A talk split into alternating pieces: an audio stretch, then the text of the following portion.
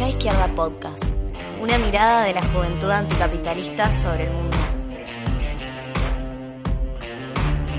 Bueno, ahora continuamos entonces con el bloque negacionista, le llamaría yo, porque está Bolsonaro, Trump, Boris Johnson, que hicieron declaraciones, la verdad, nefastas, minimizando el riesgo en la población de la pandemia, eh, además con discursos completamente anticientíficos, que vos podrás contarnos, Fer, eh, un poquito cómo fue y ahora cómo se están reorientando también, ¿no?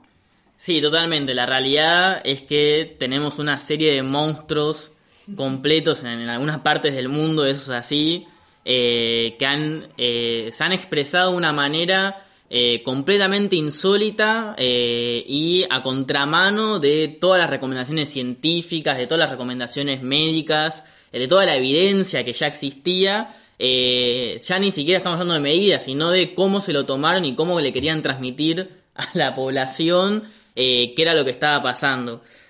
Yo creo que ellos van a hablar mejor que yo, Así que podemos dar algunos ejemplos de, alguna serie de, frases que van a quedar en la historia. Por un lado, lo más cercano que tenemos que es Bolsonaro, que un poco ya lo conocemos, un monstruo, o sea, el monstruo de Latinoamérica, eh, neoliberal al palo.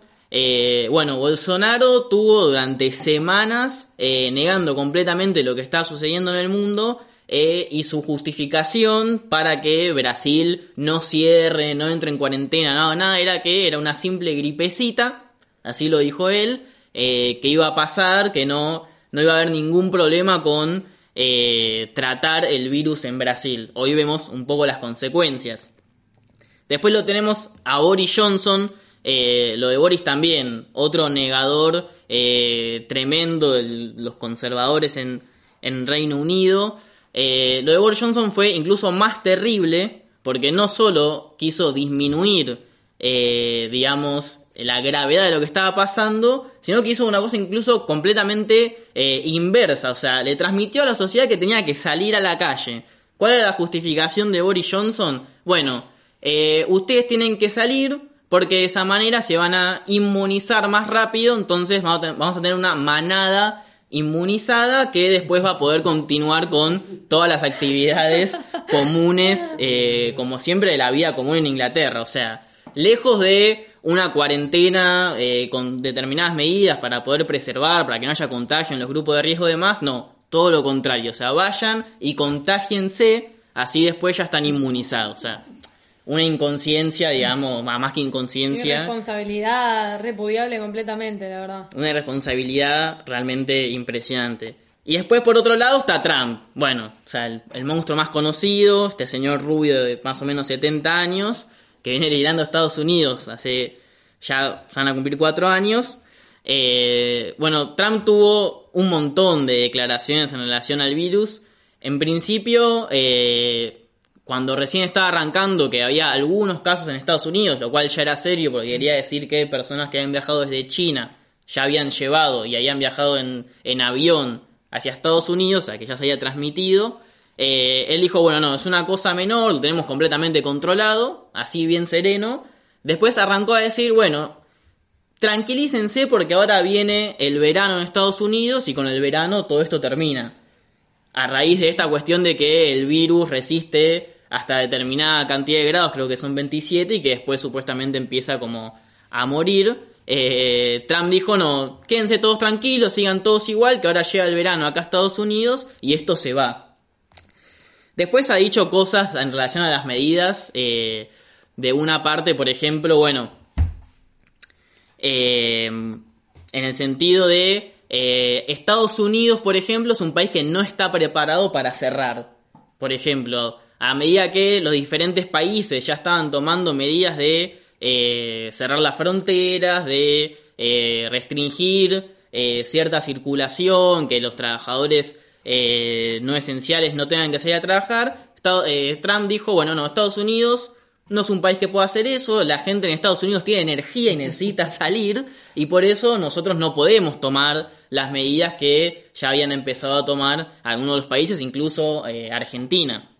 Entonces tenemos eh, por ese lado una serie de actitudes completamente reprochables y bueno, después hay un cambio y los medios también en todo este, este tiempo jugaron un poco eh, y también tuvieron su cambio.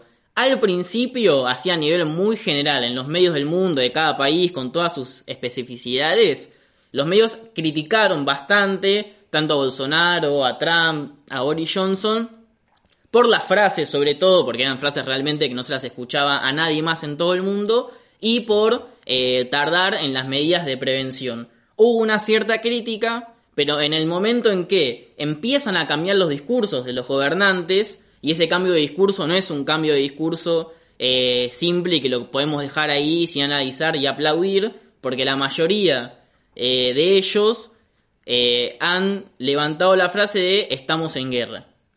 Estamos en guerra, este es un ejército invisible con el que tenemos que luchar, es decir, pasamos de la negación absoluta y de que siga a ir con el verano a luchar contra un ejército invisible en una guerra.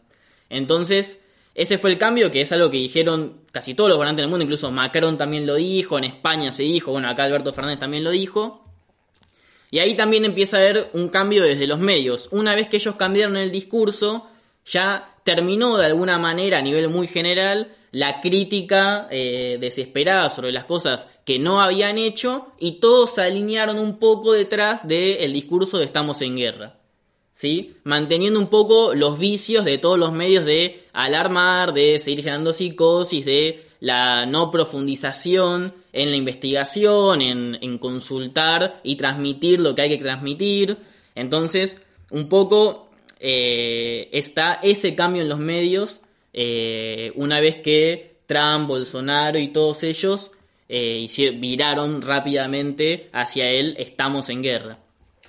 Sí, aparte hay todo un rol de los medios en lo que son estos personajes, Trump, Bolsonaro, Johnson, eh, sobre todo grandes personajes con todas las letras como Bolsonaro o Johnson que los medios estuvieron fascinados durante mucho tiempo como esta especie de populistas de derecha con características particulares muy marcadas, pero que se traducen en esta ideología neoliberal deshumanizada que arrasa con todo. Trump es como una especie de, bueno, es el patrón del mundo, además de ser presidente de Estados Unidos y siempre con una personalidad de, bueno, podemos pasar por arriba de cualquier cosa. Bueno, la noticia ahí para Trump, y los medios fueron bastante parte de darle manija a Trump con este tema, eh, la noticia para Trump es que no se puede pasar por arriba de todo.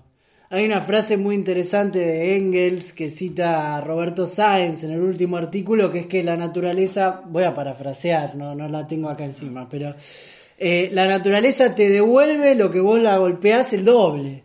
Eh, no puede la humanidad avanzar sobre lo natural sin esperar que los rebotes sean inesperados y durísimos. Entonces, esta idea de Trump de podemos hacer cualquier cosa y como somos muy machos o somos Estados Unidos o Estados Unidos es gigante, es grande, qué sé yo, eh, no se puede con eso. Y Boris Johnson también, desde el Imperio Británico y con otra personalidad. Un día tenemos que hacer el análisis de estos personajes de Boris Johnson que se despeina antes de cada entrevista para ser ese personaje que ves como medio gracioso, adorable, pero al mismo tiempo un racista terrible y de derecha. Eh, traen estas ideas sin parar a, bueno, que se inmunice la sociedad. ¿Qué significa eso? Bueno, eso es darwinismo social que se muera la gente. Eso es lo que están diciendo. Es criminal. Bueno, Estados Unidos no puede frenar la economía, somos muy activos. Significa que se muera la gente, porque no queremos parar la economía. Economía versus salud, eligen economía. Economía eh, es una forma muy eh, amena de decirle. Eligen la ganancia de los capitalistas. Ese es el centro. Entonces, desde ese lugar hacen cualquier cosa. Eh, Ahora, lo que sucede es que, más allá de los egos de estas figuras populistas de derecha como Trump o Johnson, incluso Bolsonaro, pero Bolsonaro está en muchos más problemas porque todo bien, pero Brasil no es ni Inglaterra ni Estados Unidos. A ninguno, en ningún nivel. Y las herramientas que tiene Trump para hacer frente, o Bolsonaro para, eh, o Johnson para hacer frente, son mucho más grandes que las de Bolsonaro, que está en una crisis política muy grande. Eh, Ahora, estos gobiernos como Trump y Johnson se chocan también con que hay una población que empieza a dar cuenta de los efectos y las noticias empiezan a llegar alrededor del mundo. Eh, me soplaban acá también el problema de Ecuador. Eh, no, no, el calor no mata simplemente. La, crisis humanitaria en Ecuador es eh, inusitada. Nadie, cualquiera que lo vea por los medios de comunicación. El problema de los cadáveres es una cosa que no se puede creer cómo la gente se muere en la casa y no la vienen a buscar, porque no da el sistema de salud, no da el Estado. Los cadáveres están en la calle. Bueno, está bien, Ecuador no es Estados Unidos, pero por lo menos habría que avisarle a Trump y a Johnson que el calor no es garantía contra el coronavirus. Sí, en ese sentido yo quería traer un poco una noticia que a mí me llamó mucho la atención, la titularía El negacionismo extremo, eh, salió en Infobae, salió en El País, salió en, varias, en varios medios y voy a leer el título tal cual. La insólita manera en que el gobierno de Turkmenistán acabó con el coronavirus. Reporteros Sin Fronteras denunció que el presidente prohibió cualquier referencia a la enfermedad en los medios y detiene a las personas que utilizan mascarillas o hablan de la, de la pandemia en lugares públicos. Es decir, este señor decide tapar el sol con la mano, hacer que no existe y, prohibir, y prohibirle a toda la población y los medios que hablen de esto. O sea, al nivel que se llega con la ridiculez extrema del negacionismo, del anti, de los discursos anticientíficos que lamentablemente somos la, población, la población trabajadora, los que quedamos a merced de estas medidas eh, y completamente desprotegidos, ¿no? Me parece importante traerlo porque es una cosa que se, bueno, Bolsonaro, Trump también, eh, todos en, su medida lo, pudieron reflejar en sus discursos y bueno, los medios de comunicación eh, que siempre están instalando la idea dominante sobre la, la población trabajadora con estos discursos que tienen que ver con la ganancia y no con la salud, con la salud mental. No, a nosotros nos saca una sonrisa en un momento, como la idea, porque es demasiado ridícula, eh, y aparece como, eh, como eh, una, un chiste, pero los medios de comunicación también lo toman así y se paran sobre eso, pero en realidad es lo que dice Mani, hay una población abajo de eso donde va a haber muertes es un problema muy grande. Lo otro que quería comentar era el problema de, de, los medios tratando las vacunas o la cura de la enfermedad. Sí, bueno, eh, cualquiera que esté consumiendo algún medio, radio, tele eh, o entre algún diario, eh, siempre a haber alguna noticia en relación a alguna cura, vacuna que se está desarrollando y demás.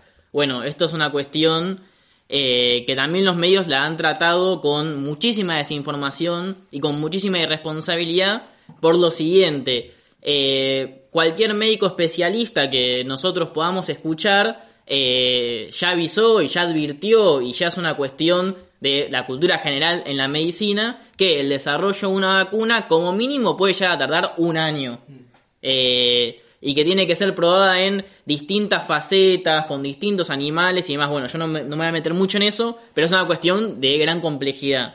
A todo esto, ¿cómo los medios toman la cuestión de las vacunas? Bueno, todos los días tenemos una noticia de una eh, nueva vacuna que podría salvar a todo el mundo, alguna eh, cura mágica de un tipo en no sé dónde que eh, es la salvación, remedios que se descubrieron que sí son eh, que pueden funcionar con el coronavirus y la cuestión es que ninguno, ninguno termina de problematizar eh, lo que está detrás de todo eso, porque no hay, eh, todos reflejan como una salida mágica a la cuestión, cuando en realidad lo que se tendría que estar difundiendo es, bueno, en qué punto de la investigación estamos, qué se necesita y qué nos está haciendo para seguir investigando. Es decir, bueno, esto está bien que quede todo en manos de las clínicas privadas, digamos. Esa es, me parece, que el kit de la cuestión acá y lo que todos los medios no están reflejando. Lo tratan todos con una simpleza, como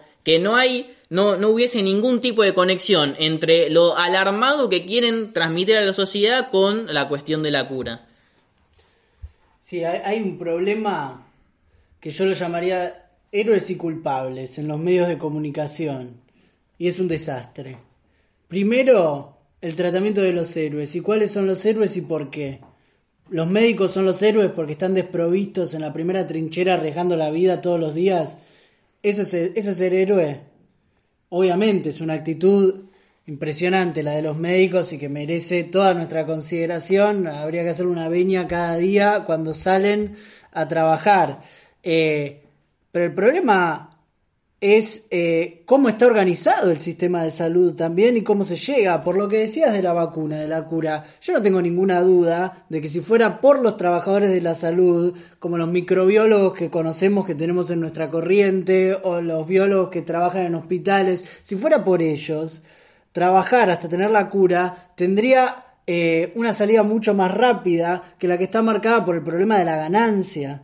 Porque en eso no tenemos ninguna ingenuidad. Eh, las noticias de los medios.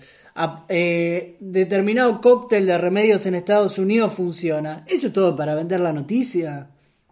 No sirve, no sirve para la población, solo sirve para desabastecer medicamentos que sirven para curar otras enfermedades. Y hay gente que los necesita.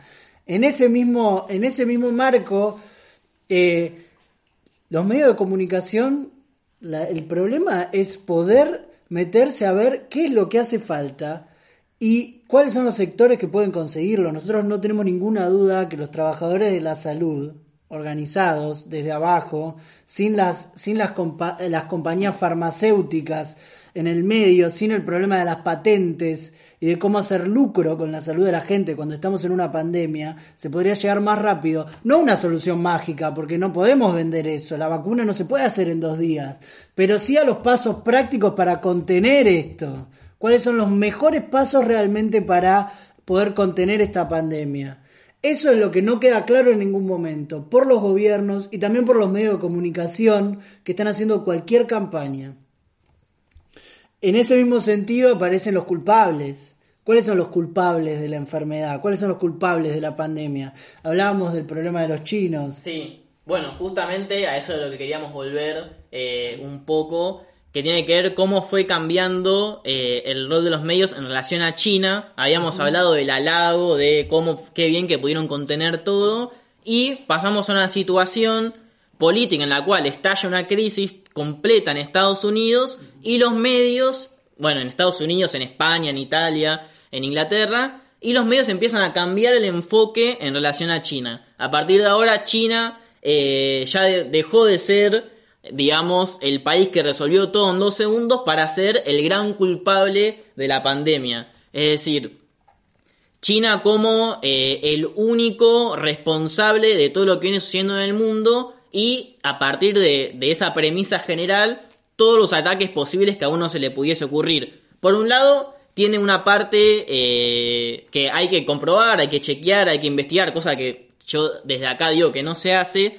eh, que tiene que ver con la eh, cómo China fue ocultando información. Hay una crítica de los medios hacia eso, que hay que checar, hay que chequear bien en cada caso y cómo se dio, que puede llegar a ser válida, pero es válida desde eh, una posición independiente, desde una posición de esto ellos nos están mintiendo, pero me parece que no es válida desde los mismos medios que hacen lo mismo para sus propios países. Eso no es válido si vos estás siendo un hipócrita, digamos así, dicho de esa manera. Y el ataque hoy está teledirigido a lo que eh, sucede en China y a cómo hoy China eh, eh, está mintiendo con el número de los casos, cómo China no hizo lo que tenía que hacer, cómo China y otra vez los murciélagos, o sea, habían desaparecido los murciélagos y ahora volvieron a aparecer de nuevo. Entonces, hoy hay un culpable para la gran mayoría de los medios importantes, Estados Unidos, Europa, que es China. Sí, y aparece como si fuera el meme de Spider-Man. Se están señalando a sí mismos. claro. Entonces, bueno, chino oculta información. Yo les voy a, les cuento otra cosa. En Fox News también, que hoy me la agarré con Fox News.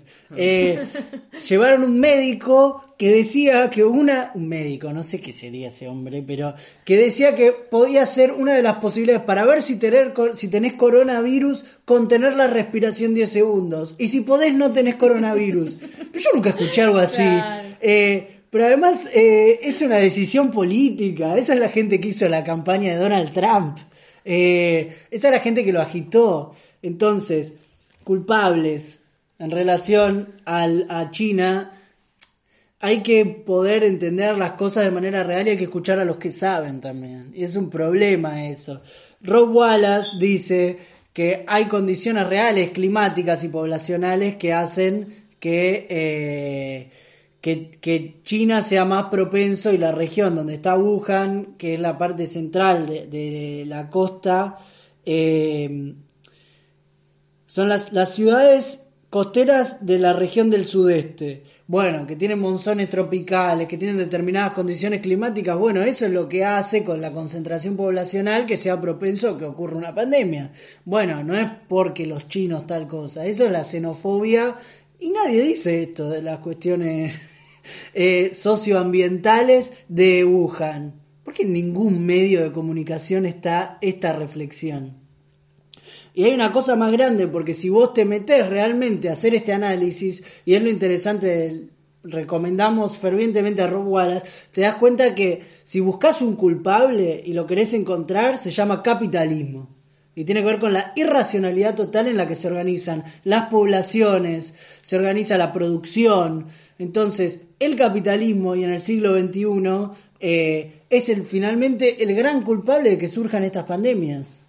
Sí, sin lugar a dudas, y ese es un aspecto que los medios, eh, ningún medio, excepto los medios independientes, de izquierda web, por ejemplo, sí lo estamos tomando. No hay ningún medio hoy, de los más eh, conocidos, si se quiere, que esté tomando el problema eh, del capitalismo de manera seria como el responsable de la pandemia. Yo quiero traer un caso muy interesante que viene del país, para ir también dándole una, una conclusión es una locura y va a parecer una locura, pero hay una nota que el país de España sacó el 2 de enero, cuando todavía no había llegado el coronavirus a España, cuando todavía solo había 44 eh, posibles contagiados en Wuhan, o sea, un número muy bajo, eh, y sacan una nota increíble que en realidad era un análisis sobre eh, cómo estaba creciendo el ébola en África, pero que arranca así. Imaginemos el siguiente escenario. En cuestión de días, una epidemia de gripe letal se propaga por todo el mundo, interrumpiendo el comercio y el turismo, desatando un caos social,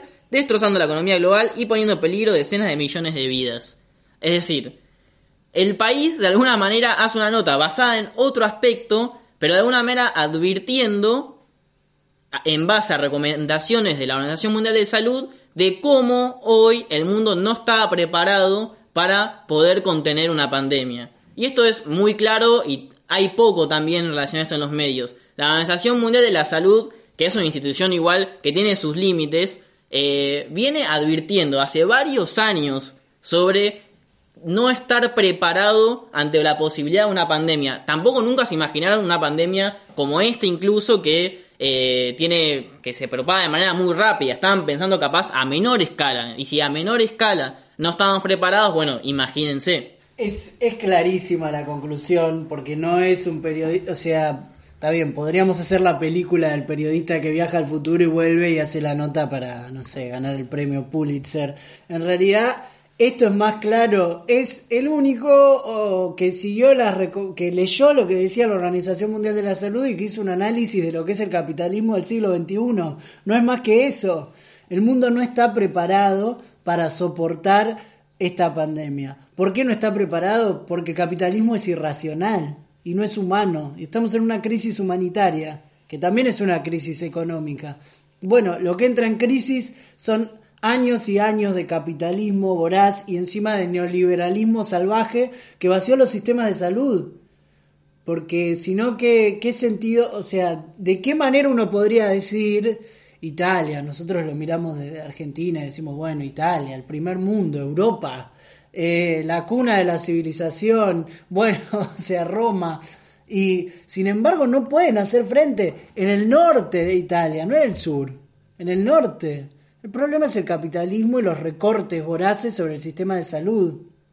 No solo sobre el sistema de salud, sino en general sobre la vida de la población, la vulnerabilidad, cuáles son los grupos de riesgo que se extienden a más que los viejos y la gente con enfermedades, se extienden a toda la gente que, que tiene condiciones económicas que lo hacen tener una nutrición eh, favorable para esto. Y bueno, y decimos el capitalismo no solamente por esta cuestión de los recortes y por la cuestión de hasta dónde hay planificación del Estado, que es muy interesante también toda esa temática. Lo decimos por el problema de que es un sistema de irracionalidad absoluta donde nada está pensado al servicio de la humanidad y todo está pensado al servicio de la ganancia. Entonces, eso es lo que reflejan estos monstruos, Trump, Bolsonaro, Johnson. No les importa en absoluto la vida humana. No les importa en absoluto organizar la sociedad de manera que pueda existir, ni siquiera. Existir estamos hablando ahora, no vivir bien. Entonces, desde este punto de vista decimos el capitalismo no va más, no sirve.